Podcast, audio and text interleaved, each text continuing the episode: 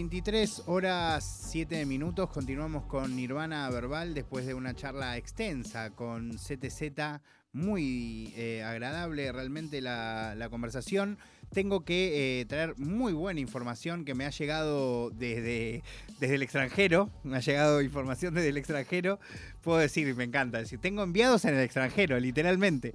Em, que está bien Lancer, amigo. Ya está san y salvo. Eh, efectivamente, este mm, político que es de la zona, Samuel García, creo que se llama, pudo dar efectivamente con él, eh, y no, no sé si es él quien ha logrado liberarlo, pero sí en su cuenta y en la de, de Toque, en la de Lancer, Samuel García, perdón. Eh, Samuel Garcías, para ser completamente claro y específico, eh, dice en la cuenta de Samuel García, sano y salvo, Lancer Lyrical se viene para la casita, para la casa. Y arroban a Franco Escamilla, también, que es alguien importante en, México, Em, la verdad, una, una locura lo, lo, que sucedió. Tengo que ser eh, honesto, la que me dijo que había pasado esto es eh, mi compañera Flor Viva, a la que le tengo que dar la bienvenida. ¿Cómo anda, Flor?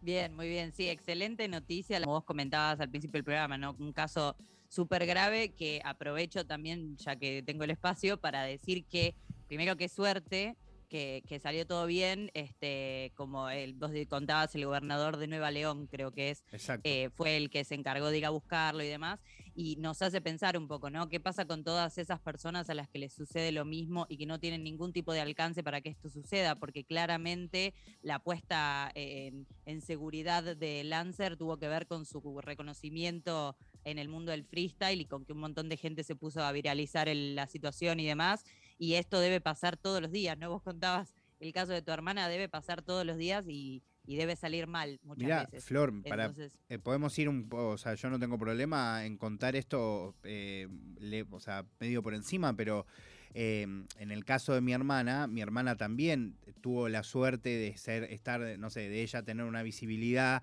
de que sus amigos tuvieran un poco de visibilidad y sobre todo que la familia de, mi hermana eh, tuviese vínculos políticos. Así todo, tengo que decir de todas maneras que, por ejemplo, eh, Tres, casi tres días después de que, no, de que sucede todo esto con mi hermana, logramos que el embajador argentino en México, vaya a buscar a mi hermana al aeropuerto eh, y no se la entregaron.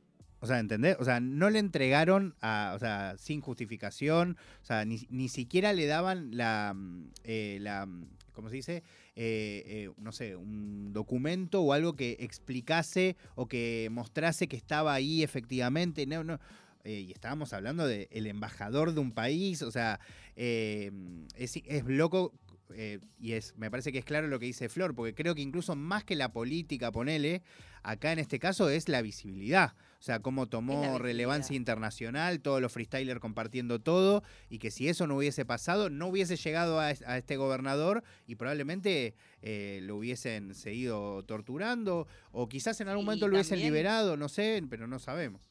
Esto es fundamental. Primero lo que vos decís, ¿no? Que también Lancer, eh, por lo que habían comentado a partir de la denuncia de que estaba desaparecido en su momento, eh, había justamente dicho que lo habían torturado, ¿no? Como el pecado tortugas, este, justamente en México, que era lo segundo que quería decir también, teniendo en cuenta que es un Estado este, que no se está haciendo cargo de una situación eh, y que de hecho está siendo cómplice de una situación en la cual hay un montón de periodistas desaparecidos o asesinados. Este año, no estoy hablando de, viste, un periodo muy largo de tiempo y sigue pasando un montón de cosas bastante terribles que son responsabilidad del Estado. Así que yo cuando leí la noticia realmente me preocupé mucho por ese tema, justamente por el momento político que está atravesando México y es una gran noticia que, que haya eh, logrado salir de esa situación Lancer, pero sí es cierto que es esto, ¿no? Esto, lo que vos contabas de tu hermana y lo que estamos hablando de Lancer tiene que ver con la visibilidad y tiene que ver también con casos excepcionales en los que tiene un final feliz esto. Así que tengamos en cuenta eso para este, luchar por todas las personas que también no tienen este alcance también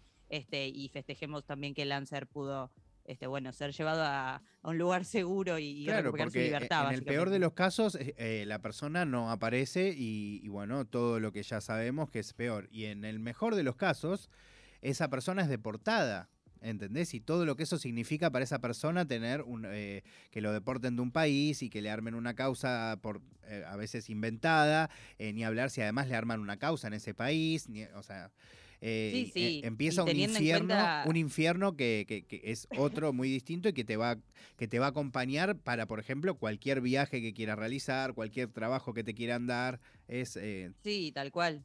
Y agrego también que es algo realmente, yo lo digo también desde mi lugar de, inmigrante en otro país, claro. estás en una situación de vulnerabilidad muy fuerte eh, porque en el caso de Lancer es como vos decías, su residencia hoy en día es en México, entonces es como que si te deportan a dónde volvés también, ¿no? Como hay un montón de cosas ahí que, que hacen la situación muy estresante y encima agregando todos los crímenes que suceden y que no nos enteramos dentro de, esos este, establecimientos que supuestamente deberían brindarnos seguridad ¿no? a los ciudadanos del mundo, pero bueno, eh, nada, festejemos que por lo menos este, Lancer está eh, sano y salvo en este momento y nada, que repudiar siempre, por supuesto, este tipo de accionar. Totalmente. Em, bueno, Flor, eh, saliendo un poco de, esta cuestión, que por suerte en este caso tiene un final que tampoco es feliz, ¿no? El final... El menos peor. Exactamente, el final menos peor, con él eh, sano y salvo, pero andás a ver todo lo que se involucra ahora, porque, por ejemplo, en el caso de mi hermana, mi hermana terminó teniendo igual una causa, eh, que le costó también un tiempo total después, eh, ojalá que eso no le pase a Lancer también, pero bueno, eso lo, sabremos después, mientras vos contanos de, qué ibas a, charlarnos. Sí, de cosas más lindas, ¿no? Sí. Vamos a tratar de, de qué alegría. un poco el ánimo. Aparte que CTZ, como escuché, también estaba en una hoy, así que... No le pudimos preguntar después, después le voy a mandar un mensajito. Uy, le tengo que mandar... me, hiciste acordar, me hiciste acordar de algo, Flor. Viste, multifunción, multitasking se llama esto, multitasking. Eh, no, yo hoy traje un tema que es súper amplio, viste que a mí me gusta traer temas amplios y reforzar la, la, la idea de que son amplios y de que no van a entrar en la columna, pero porque me interesa, viste, instar a la gente a investigar un poco. Y en el caso de hoy, específicamente, quería hablar de lo que llamamos estilos de rapeo, porque obviamente, así como de cualquier otra cosa en la música, podemos hablar de eh, los estilos de, eh, bueno, los estilos de música en general, pero también los estilos vocales, los estilos de eh, guitarreo, los estilos de todo, podemos hablar, en los estilos del rap específicamente y de la acción de rapear, porque no vamos a meternos con las instrumentales en este caso, sino solamente de, lo que es la acción de rapear, eh, hay un montón, por supuesto, ¿no? Y hay un montón, y, a mí lo que me interesaba también traer para hoy es un poco como acercar, no a una definición concreta, porque esto también varía, por suerte, porque a mí las, las variaciones en esos casos están buenísimas, pero sí traer como a colación un poco qué elementos son los que componen el estilo del rapear, porque muchas veces, y quizás la gente que menos está expuesta al género, este, critica al rap, y no sé si lo habrás escuchado, pero yo, por ejemplo, de, mucha gente lo he escuchado, este, de, mis amigos que no escuchan hip hop y de, especialmente también de gente más 40, te diría, eh, que ni siquiera estuvo tan este, mojada por el hip hop en, Argentina particularmente, pero en Latinoamérica podemos generalizar un poquito porque nunca viene mal, eh, pero esta crítica de que es todo igual, ¿viste? De que suena todo igual que es algo que les suele pasar mucho y que yo, de hecho, lo he como casi testeado con mis padres. Eh, esto de qué pasa cuando empiezan a escuchar un poco más. Y cuando empiezan a escuchar un poco más, empiezan a darse cuenta de que hay diferencias, ¿no? Como que esta crítica que hay mucho a, como el, rango limitado de expresivo más que nada en cuanto al rapeo, termina, bueno, eh, generando como empiezan a notar más matices, ¿no? Es como cuando vas prendiendo la luz de a poco y vas viendo las formas que hay dentro de, una habitación. Bueno, empieza a pasar eso también. También me eh, imagino que. Interesaba, sí, me, imagino que debe ser eh, como para esa gente por ahí más grande que por ahí no entiende inglés, igual, ¿no? Me imagino, debe ser como. Debe ser raro, ¿no? Como. Y no entender nada, un poco debe ser medio extraño, ¿no? Sí, tal cual, y de hecho es mucho que no estuvo expuesta nunca al hip hop, de cualquier edad, por supuesto, que nunca estuvo expuesta al hip hop, te puede entender más los argumentos que yo voy a dar hoy a partir del rap eh, en español, ¿no? Como para empezar a tantear. Pero bueno, también los estilos, como veremos a continuación, tienen que ver con lo territorial. Es incluso parte de mi tesis de grado, vamos a pasar acá el chivo de licenciatura, eh, que tiene que ver con la territorialidad de lo que sucede a la hora de rapear, ¿no? En este caso vamos a exclusivamente charlar de, de lo que tiene que ver con el estilo y una de las variantes es sin duda la territorialidad. Pero quería empezar con una anécdota, la columna, porque me parece fantástica, no mía, vamos a decirlo. Eh, pero hay una anécdota que, que es como una leyenda un mito urbano, ¿viste? En la ciudad de Nueva York, que es que en los finales de los 80, en una batalla de freestyle en la calle, un chico se lastimó la mandíbula queriendo imitar el estilo de Rakim.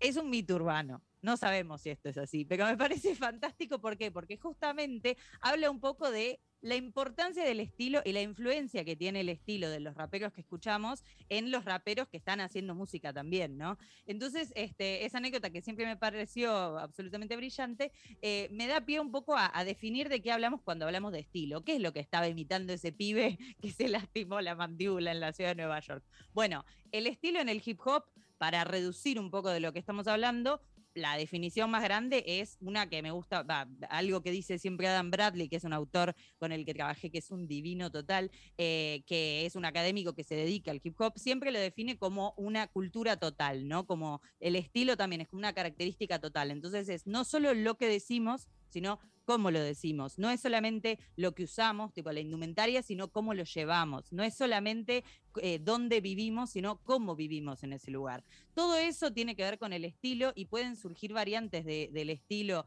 al rapear por este tipo de cuestiones meramente, ¿no? Em, particularmente, este, hay algo como para empezar un poco a darnos cuenta de qué voy a hablar hoy, porque es tan amplio, es lo que decía, ¿no? Eh, vamos a definir primero el estilo al rapear y no el estilo de una persona. Estoy hablando de estilos más generales que tienen que ver con, con más cantidad de gente. Eh, suele partir de la repetición. La repetición justamente es hacer lo, o sea, una, algo, una cuestión varias veces. Entonces ahí se empieza a recorrer distancias, chicas, cortas, no importa, empieza a trascender este, la individualidad y justamente el estilo empieza a comprender no solo cualidades individuales de un rapero o una rapera, sino empieza a absorber también ese, el, espacio colectivo en el que se mueve, ¿no? Que por eso me parece interesante traer como a colación de esto eh, ¿Qué es un proceso de lo, vernacular, como dicen en inglés, lo vernáculo, ¿no? Estos procesos que tienen que ver con lo colectivo y lo individual simultáneamente y que tienen que ver con, a partir de lo heredado, plantear cosas nuevas, ¿no? En, el, lingüísticamente hablando, por ejemplo, el, el inglés que, se dice vernáculo es el inglés eh, que, o sea, el que se le dice así, porque hay variantes, por supuesto, pero al que típicamente se le dice así, y más en el caso del hip hop, cuando hablamos del hip hop en particular, es el inglés que eh, hablan los, típicamente, los afrodescendientes que viven en Estados Unidos, ¿no? ¿Por qué? Porque justamente es una combinación de todo lo heredado tanto en inglés, eh, tanto del idioma inglés como de los idiomas de, sus, este, de su familia y de donde viene su familia, este, y la, como la, la, reproducción de eso, pero a la vez cuestiones nuevas que tienen que ver con esa generación, que tienen que ver con esos lugares. Bueno, el estilo un poco se comporta de la misma manera y también genera variantes, como también genera el idioma, como recién decía, ¿no? Este, y esta repetición, si se quiere, es lo que genera que a, a veces se le pongan etiquetas a ciertos estilos. Y ahí es cuando es como que se reconoce la existencia de algo. Puede ser ya sea un estilo que tiene que ver con una crew en particular, con un grupo de personas, los estilos pueden tener que ver con esto que decía, generacionales, este, pueden tener que ver con una locación en particular. El caso yo creo más típico en los Estados Unidos es la costa este y la costa oeste, que es como algo donde si nos sumergimos hay muchas más variantes, pero como para entender de qué estamos hablando, no son claramente distintos estilos este, de rapeo, tiene que ver con un montón de cosas este, y con periodos de tiempo, por ejemplo, ¿no? Como esto de los el estilo noventero. Bueno, ¿a qué nos referimos con eso? Como que hay variantes.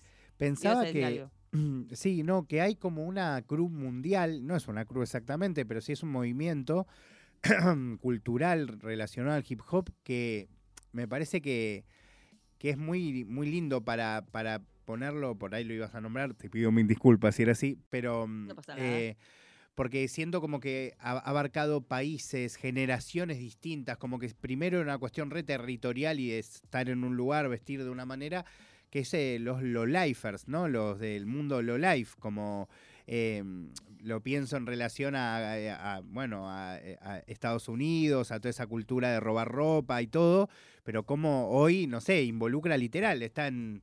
Eh, bueno, está en Europa, está en Argentina, o sea, podés irte a España, a Rosario, a Londres y vas a encontrar a uno que, usa polo, eh, ¿entendés? Y que, eh, que se pone la, chaquetita, eh, no sé qué, de Ralph Lauren y, que va a buscar a saldos esa ropa y que, tiene un flow determinado, pero que a la, a la vez le agregan esa identidad, depende en qué lugar estén, ¿no? Sí, me da gracia que hayas nombrado Rosario porque justamente los pibes de Calliope Family tienen una canción que se llama Low Life. Eh, fue lo primero que pensé, aparte porque es tipo, viste, ya lo uní, es un temazo, es un discazo ese, vayan a escucharlo.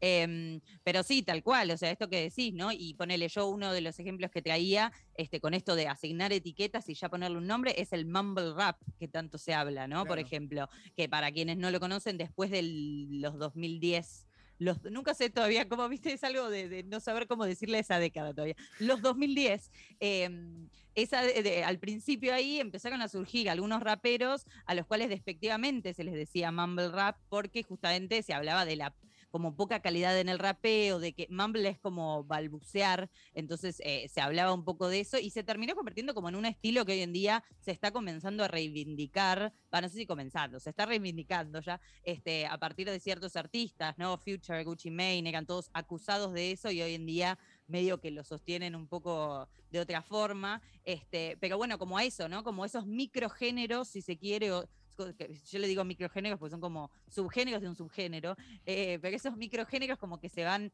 este, volviendo también eh, portadores de un estilo de rapeo particularmente, ¿no? Y eso suele pasar un montón. Pero ¿qué pasa? A la hora de rapeo hay muchas variantes que pueden ser más o menos significativas para cierto estilo, punto número uno, pero además hay un montón de elementos que forman parte de ese análisis, ¿no? Y a mí me gusta siempre, este, cuando hablo de estilo y cuando cuestiono a la gente sobre cuando habla de estilo, porque viste que a mí me gusta ser un poco así hincha, em, les planteo mucho la rivalidad que surge siempre entre Tupac y Biggie, que eh, no, más allá de la rivalidad de la vida real de ellos, me refiero, ¿no? Como esta rivalidad entre los estilos, como representantes de la costa este, Biggie de la costa oeste, Tupac, eh, me parece interesante como tener en cuenta que más allá de la preferencia que pueda tener sobre cuál le gusta más y cuál es viste, de su preferencia musical. En cuanto al rapeo, claramente ambos resaltan en cosas distintas, por ejemplo. Y eso eh, habla un poco también de los estilos al rapear más allá de las instrumentales sobre las que suenan, que son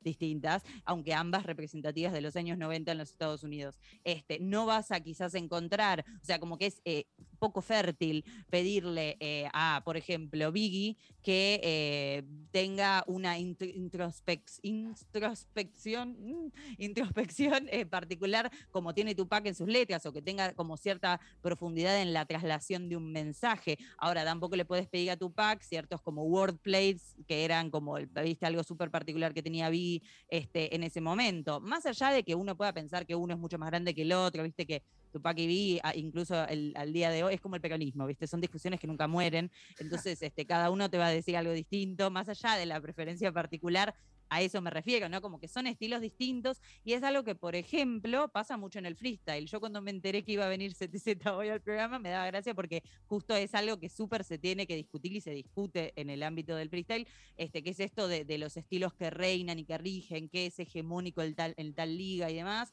que bueno, es eso, vos no le podés pedir a Papo lo mismo que le vas a pedir a Ritter, y le vas a pedir a Ritter lo mismo que le vas a pedir a Jesse Pungas, ¿por qué? Porque son estilos distintos y pueden lucirse al mil por ciento en sus estilos. No por eso son mejor o peor que el otro, sino que tiene que ver con eh, cierta subjetividad de, quien lo escucha y por eso la audiencia es importante siempre. Este, pero también, obviamente, que en el freestyle, en las batallas de freestyle, este, ah, los jurados tienen su criterio para evaluar y demás, y se puede comparar si se quiere, pero eso no implica exigirle lo mismo a uno que al otro. Me acuerdo que en el auge de Bennett en FMS se discutía un montón esto, y más todavía me acuerdo cuando fue la final con Chuti, que yo estuve a punto de agarrarme a los bifes con un par, porque fue un, momento, y fue hashtag un momento aquel. este, es algo de los estilos que, me parece súper piola. Pero bueno, esto este, es como para tener en cuenta, para arrancar. Este, mm, pero em, me interesaba también traer eh, para la columna opiniones que no sean la mía, que siempre me gusta traer. Eh, y como dije, ya fue, eh, voy a traer algo que dijo Kanye West sobre Jay-Z, por ejemplo. Unir estilos, es interesante ver cómo toda, o sea, cómo cada persona puede incluir una cantidad de factores distintos a la hora de evaluar qué es el estilo, ¿no? Más allá de, de, cuánto uno pueda simplificarlo. Y hay uno de esos ítems que tiene que ver con el contenido y que yo estoy de acuerdo con esto, porque me parece que no, o sea, que el estilo de rapeo de cada artista tiene que ver también con el estilo que lleva, tiene que ver con el estilo que lleva a sus canciones, tiene que ver con el estilo que lleva a su freestyle. Eh, no vas a escuchar rapear a, no sé, Mos Def de lo mismo que vas a escuchar rapear a Jay-Z, por ejemplo, como que son ángulos absolutamente distintos, temáticas diferentes, rangos como emotivos y emocionales distintos en cada uno de los casos. Y lo que decía Kanye sobre Jay-Z, por ejemplo, es eso, ¿no? Como me hiciste acordar una, perdón, me hiciste acordar una línea de Kanye eh, de su primer disco, que igual es el disco, ponele, más... Eh, no sé, eh, más progres si se quiere. que se llama College Dropout, ¿no? De hecho, em, en donde literalmente le pide perdón a Moff Def eh, por, por, los temas de los que estaba hablando, ¿no? Le dice, si estuviesen leyendo esto Talib Kweli y Moff Def me estarían retando o algo así, dice en una de las letras de ese disco, es hermoso. Bueno, justo eh, él define su estilo, porque esto es eh, parte de, de, como una entrevista súper larga, ¿no? Pero él define en esa misma entrevista, habla de su estilo y habla de cómo em, porque es una entrevista vieja, habla de cómo su estilo tiene que ver mucho con el hombre cotidiano, con, una, con, digamos, como el hombre cotidiano que él puede ser él, su amigo, su tío, y que puede estar sintiendo ese rango de cosas que él describe, o puede estar pensando ese tipo de temáticas, o son cosas que pueden pasarle a él, y después es eso, ¿no? Como que se diferencia de quizás artistas que tienen otras temáticas, y que está bien, digamos, si todos hablaran de lo mismo, qué quemadero de cerebros que sería todo, ¿verdad? Pero lo que dice Jay-Z que me parece interesante es, eh, dice, es difícil intentar rapear como Jay-Z y no hablar de lo que habla Jay-Z.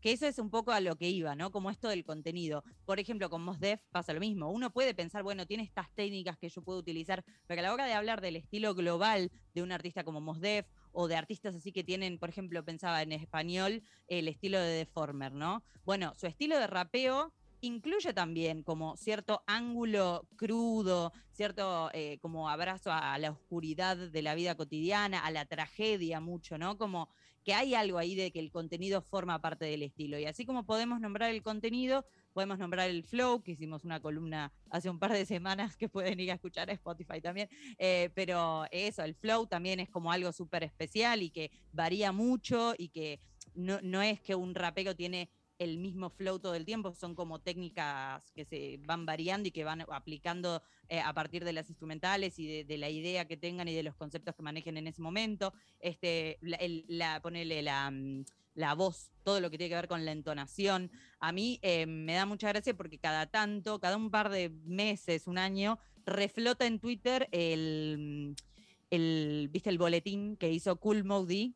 No sé si alguna vez lo viste, seguramente que sí, eh, que Cool Maudie, un rapero ya eh, leyenda, digamos, este, hizo un, boletín eh, hace ya mucho tiempo, en los 90, si no me equivoco, sí, una cosa tipo mitad de los 90 creo que lo hizo, que era un boletín de como calificando a los raperos más importantes según su criterio, calificándolos con notas tipo boletín escolar, estadounidense, por eso A más B, viste, toda esa jalopa. Eh, pero bueno, ahí lo que hace él es dividir como en columnas estas cosas, ¿no? Que es lo que para mí un poco constituye el estilo. Él lo que incluye, que tengo acá el machete, es em, como este, la forma de articular, la dicción, todo lo que tiene que ver con, con eso, el vocabulario, la creatividad, o sea, como hasta dónde llega, cuán amplia es la creatividad y la voz. Que todas estas cosas, más allá de que yo primero estoy en desacuerdo con las calificaciones que pone Maudí desde mi humilde lugar y además este, me parece como una forma medio rara de, juzgar el rap, pero bueno, su opinión, no vamos a jugar acá a Maudí porque bueno, em, pero más allá de eso me parece interesante ver cómo eh, hay artistas que en, un, en una columna para Cool Maudí tenían una nota altísima y en otra columna ni tanto. ¿Por qué? Porque su estilo quizás se apoya más en una cosa que en la otra. Tenemos artistas que quizás se apoyan mucho más en lo que es, no sé, rimas multisilábicas a la hora de componer, y tenemos artistas que quizás no les importa tanto la especificidad de las rimas, sino también quizás el golpe al instrumental. Entonces hay como estilos distintos que se van formando a partir de un montón de factores diferentes, por supuesto, este, y que es súper interesante también poder apreciar a todos los estilos, ¿no? Con esto del freestyle, ponerle me, me parece siempre muy interesante cuando los freestylers repiten, y algo que me parece súper valioso, esto de que los mejores jurados son los que no se casan con un estilo solo, sino que a pesar de la subjetividad y a pesar de este, sus gustos personales y de que les guste más cierto estilo, de que les guste más este, tal estilo de estructura y demás, eh, esto de que puedan apreciar todos por igual, porque la subjetividad no se elimina. Yo rompo un poco también con este tema. La subjetividad en los jurados, por ejemplo, en las batallas de freestyle o en cualquier oyente a la hora de escuchar rap también, eh, pasa mucho de que la subjetividad no hay que eliminarla, por lo menos a mi criterio me parece algo clarísimo. Eh, tratar de eliminar la subjetividad es un error. Lo que en todo caso hay que hacer, en mi humilde opinión, es enriquecer los criterios, ¿no? Como lograr que esa subjetividad sea rica en fundamentos y que en todo caso te, permita este, medir con la, con la vara que corresponde a los, a los artistas. Este, entonces es eso, ¿no? Como em, que, que, que, porque también se hablaba mucho de esto cuando, fue lo de Bennett y demás, esto de, bueno, ¿para qué hay tantos jurados? Si hay cinco jurados, por ejemplo, bueno, cada uno tiene su subjetividad, no solamente porque es como, bueno, no hay otra, todos somos. No, no, no, está buenísimo, hay que festejar la subjetividad, de eso se trata el arte, para mí, coincido con, como dijo ZZ hoy temprano, el freestyle y obviamente el hip hop, ni siquiera tengo que aclararlo, son un arte y son un arte hermoso como para encima querer agregarle objetividad, como al, contrario, hay que sentirlo, ¿no? Entonces es interesante ver cómo eso, ¿no? Como los estilos nos desafían a valorar algo que quizás no es nuestra cosa favorita, pero, y que puede no gustarnos, ¿no? Este, pero que es eso, ¿no? Como eh, nutrir la subjetividad nos hace este, tener como otra visión sobre los estilos. El otro día también, que el otro día, ya ni me acuerdo cuándo fue, pero cuando salió el nuevo álbum de Kendrick, ¿no? Alguien tuiteó algo que me pareció súper interesante, o estoy con Twitter, eh, alguien tuiteó algo que me pareció súper interesante, que era que las, las, viste que ahora había mucha crítica a las reviews de los discos, ¿no? Que van saliendo. Y eh, me pareció un tuitazo porque me pareció, un tuitazo, nunca usé esta palabra, eh, me pareció un tuit súper interesante porque resaltaba que leer para esa persona que le escribía reviews de álbums, a él le parecía buenísimo, ¿por qué? Porque enriquecía o sea, como que tenía como, era como enriquecerse de las perspectivas de otras personas. Después hay gente que quizás pretende que las reviews de álbums, por ejemplo, sean cosas que eh, te convenzan. Y no tiene que ver con eso. Quizás te hacen descubrir algo que no te habías dado cuenta, quizás no, quizás estás en desacuerdo con todo, digamos, pero es como, está bueno tener perspectivas. A mí cuando algo es muy unánime también en ese sentido, eh, no, no, estoy en contra, por supuesto, pero está bueno pensarlo, ¿no? Como, bueno, estás tan de acuerdo conmigo, excelente nota, buenísimo, ahora quiero ver otra cosa, algo que me traiga algo nuevo también, ¿no? O sea, este, un poco eso, teniendo en cuenta esto que decía, ¿no? De que los estilos pueden variar en temática, pueden variar en... El tipo de vocabulario que se usa, el tipo de estructura que se usa, más allá de las instrumentales, por supuesto, todo lo que tiene que ver con el flow, todo lo que tiene que ver con, lo vocal, ¿no? Y que creo que también este, hay mucho para discutir ahí, y especialmente con esto del proceso este, de lo vernáculo que, que mencionaba antes, que quizás para otra columna lo traiga porque me parece un tema súper picante y del cual se habla demasiado poco, que es esto, ponerle de que ahora hay mucha crítica a que en el hip hop latino, que fue una discusión que hubo esta semana, em, el hip hop latino eh, es como que intenta copiar, o sea, el hip hop argentino creo que era más la discusión, intenta copiar como puertorriqueños y demás, cosa con lo cual yo estoy de acuerdo que es feo, a mí no me gusta, pero me parece que está bueno igualmente como repasar de qué hablamos cuando hablamos de eso, ¿no? Como de dónde viene, no es que son eh, viste, se habla mucho como de todo el hip hop, este, por personas que quizás escucharon algún que otro tema que sonó en la radio, que les apareció en Instagram o que lo que sea, eh, generalizan sobre todo el hip hop o que quizás sí ven esto de que hay como cierta eh, ambición de emular otros acentos, otros estilos, pero no entienden bien de dónde salió esto y lo critican y critican a todo el hip hop. Bueno, está bueno como para pensar en lo que pasa con, lo vernáculo. Yo siempre trazo paralelismos con el idioma, por supuesto, pero esa es la discusión que impuso nuestro amigo en común, Chili Flow Parker. no, pero en serio, Cox Mox, la discusión que trajo al, hip hop en ese momento era un poco esa, ¿no? Y es un poco la que recrudece eh, Easy cuando saca la Visa Rap Session de la vacuna argentina. un poco, que yo ya lo he comentado acá, en ese momento es como que todos los medios hablaban, no, pero mirá, que eso es, que es ICA. Y en realidad toda esa canción no habla eh, de, una cuestión sexual, sino habla de la identidad de, un idioma, la identidad de una música y cómo hacer para que esa identidad viaje y cómo te puede ir eh, usando una identidad que no te representa. Y de hecho, en la canción que sacó con Bajo Fondo hace poco, vuelve a preguntar lo mismo. Le habla a esos que hoy tienen ese estilo de copiar palabras de otros idiomas y le dice, ¿cómo te está yendo buscando algo que vos no, no, te representa? Acá no estoy criticando ni poniéndome de un lado ni del otro. A mí algo que me ha pasado es que yo antes me sentía recontra, mega eh, eh, identificado con, con, con, la, mm, con lo que en ese momento era el discurso Coxmox, el discurso de Chile, el discurso de Apolo del Tigre. Em, pero también me pasó con el tiempo que empecé a entender lo que decía Flor recién, como de dónde viene cada cosa. O sea, ¿por qué otras generaciones hablan de una manera distinta a la que hablo yo? ¿Por qué esa gente tiene, esa, o sea, se acercó a esas palabras distintas a las palabras a las que me acerqué yo. O sea, ¿hay una cuestión de querer borrar el idioma o hay una cuestión de que aprendieron otro idioma? Em, eh, que, em, y también hay algo que también yo me empecé a sentir a veces identificado por de repente un montón de, gente que sí hablaba, ponele medio latinoide, que para mí era rarísimo. O incluso me sentí identificado cuando lo escuché a Teika, que tenía miles y millones de palabras o referencias en inglés cosa que también era algo que en ese momento era mal visto por una parte del rap.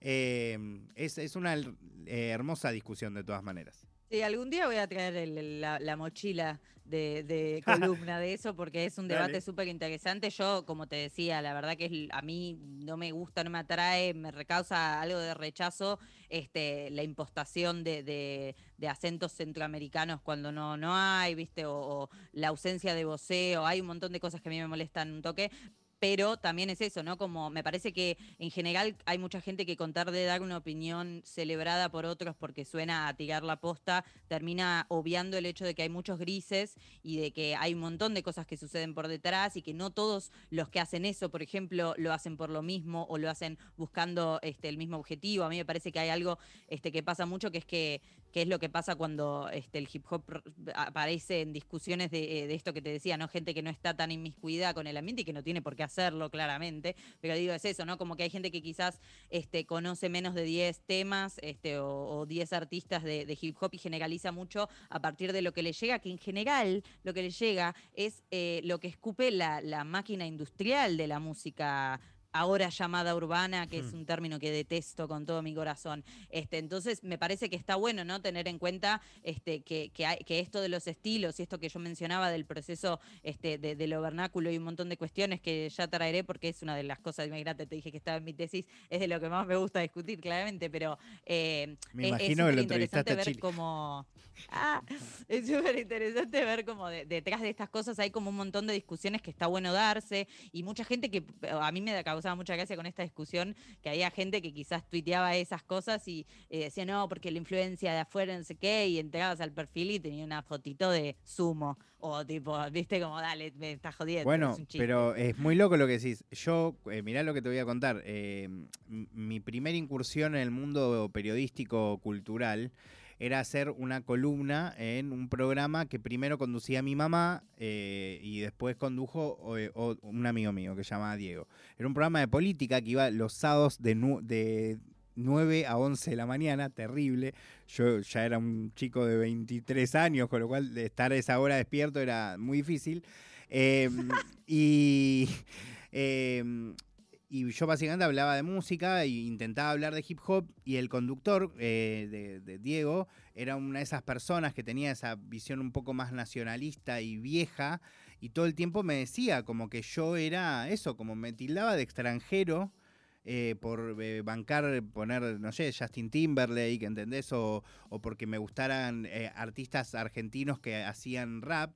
Y él era fanático de Judas Priest, ¿entendés? Entonces, y para mí era increíble, ¿entendés? Como que él no Y yo le decía, pero vos entendés que te gusta algo que no, o sea, por Dios, que también salió de otro país, que salió en otro idioma, o sea, y que se reformuló, se, se constituyó de otra manera. Y ni siquiera, ni siquiera bandas extranjeras, o sea, yo ponele, te nombraba el caso de Sumo, porque es una banda argentina que tenía un cantante que cantaba en inglés. Y ni siquiera tenemos que ir a esos extremos, o sea, el rock de dónde salió, todo lo que es de estéreo, ¿de dónde salió ese estilo? ¿De Jujuy? ¿Lo tocaban con la quena? No. Entonces hay como un montón de cosas que hay que tener en cuenta, en especial en un mundo globalizado, que es algo que a veces se olvida, no estamos en el mismo eh, mundo en el que estábamos. Entonces hay un montón de cosas que llegan con una inmediata, quizás eh, es eso, ¿no? Yo estoy convencida de que yo escuché el disco de Kendrick antes que el 90% de la población estadounidense. Entonces hay un montón de cuestiones más allá de esas nimiedades técnicas que tienen que ver con un mundo globalizado. Hay un montón de anécdotas súper interesantes sobre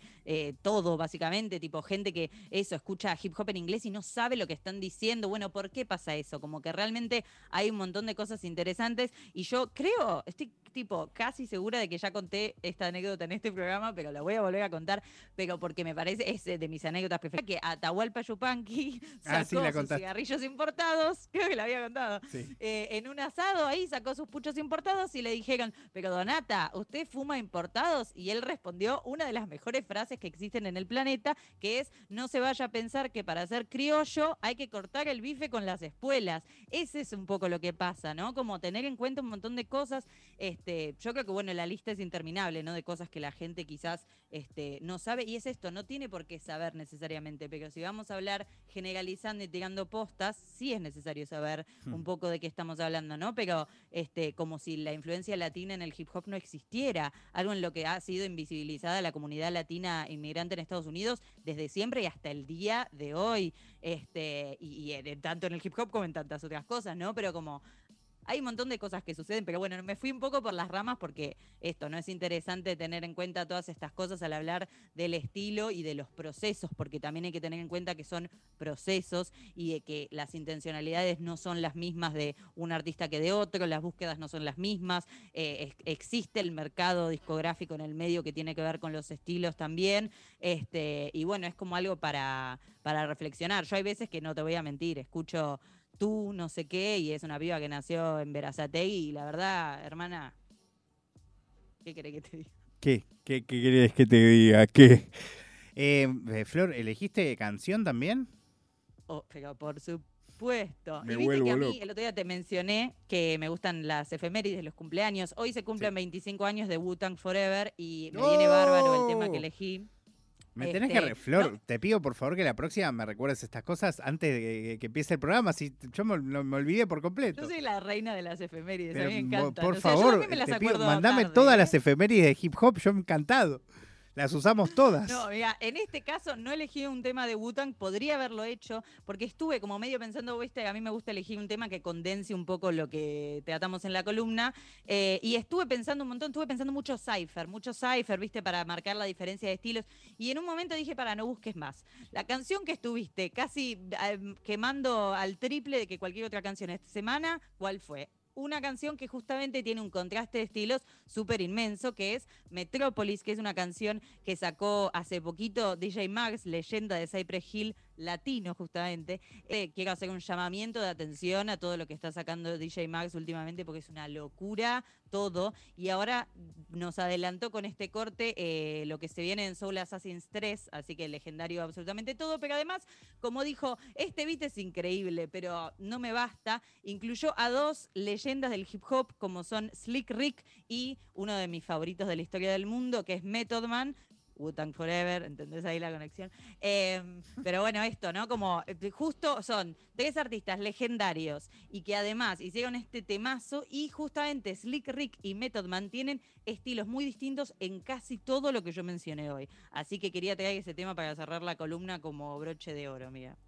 Bueno, Flor, eh, siempre encantado escucharte, charlar y aprender eh, de vos, así que escuchamos ese tema, presentalo nomás a full. Entonces, este, bueno, agradezco como siempre Faculos y Nacional Rock y Nirvana Verbal. Eh, y nos vamos entonces con Metrópolis de DJ Max con Method Man y Slick Rick. Wow.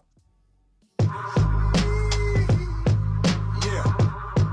Uh, uh. Break this motherfucker. Yeah. Yeah. Look. Uh, first they said I was overrated. Illegal motion, I had no motive or motivation. So F the world, this is fornication. Just keep that energy, I'm a magic coordination. You know I'm fire, have water waiting. Send your location, I find vagina, your water breaking. Like sliding into a situation, no lubrication. Plus I'm losing patience for penance, and I rebuke you, Satan. Lord have mercy, tell all the clergy. I'm low key, I just hold the hammer cause y'all ain't worthy. Yeah, on some French Montana, ain't gotta worry. A lot of ballers that's in my city ain't got a jersey. You worms hurt me, just watch the birdie and call it early. And it's 30-30's a little rusty, I call it dirty. When the beef jerky, these hoes thirsty. To a mic fiend, every Thanksgiving is cold turkey. Fire versus Red Fox set next messed up. Let's not iron me, just enjoy variety to Hubba Metropolis. Yeah. To Hubba Metropolis. We top Metropolis, drop, can't touch us. Yeah. Trouble in trouble, enough is in front of us. Can't keep up us. Swag daddy, bubbles in front of us. Mad see, watch us. Style, nigga. When the fuck is this? Mad because us. Family coming up, running up, winning us. Smash, beep up us. Yeah. Switch it up now, cause one off us. Dancy rough has entertain, nigga time bothers us. No keep force has. Report last, one of the honor his champs be back us. Heroin Cambarian, black on black, it's scaring them. Appearing with swag name African American. Yeah. Coast to coast, a locomotive. Go see hover, not inspired why? Hocus pocus, toast beloved. Up here, match up some of that crack hat. Swag, E-Mac lad. Clear, shock the heartbeat back hat. Grab your staff hat. Yeah. Lift and save those value, have that craft, you catch that. Oh, we bored out there, honoring, running away, running away. Some of the corniest, one else is corniest, must have fallen this, nah, seem backwards. Law and order, anti-black cat, force intact has. Bolts gifted, neither quick hit, more autistic. You see your fan base still loving the greatness, lip delicious. Minority God, oh, hear me partner, post some pictures. What to talk about when Cowboy trying to walk us out? The yoke us skipping with getting it, Hawk B. Richards. Only your weight or slipping a bit in this, cure dismisses. What a lame bitch keeps saying is greatness, playing feed kids with. Yeah. Clearing out a war with order, can't destroyed, anti-cornic, open distorted, war employment. employment. Still hopping metropolis. Yeah. Still a metropolis. God. Still bopping metropolis. Be bopping metropolis.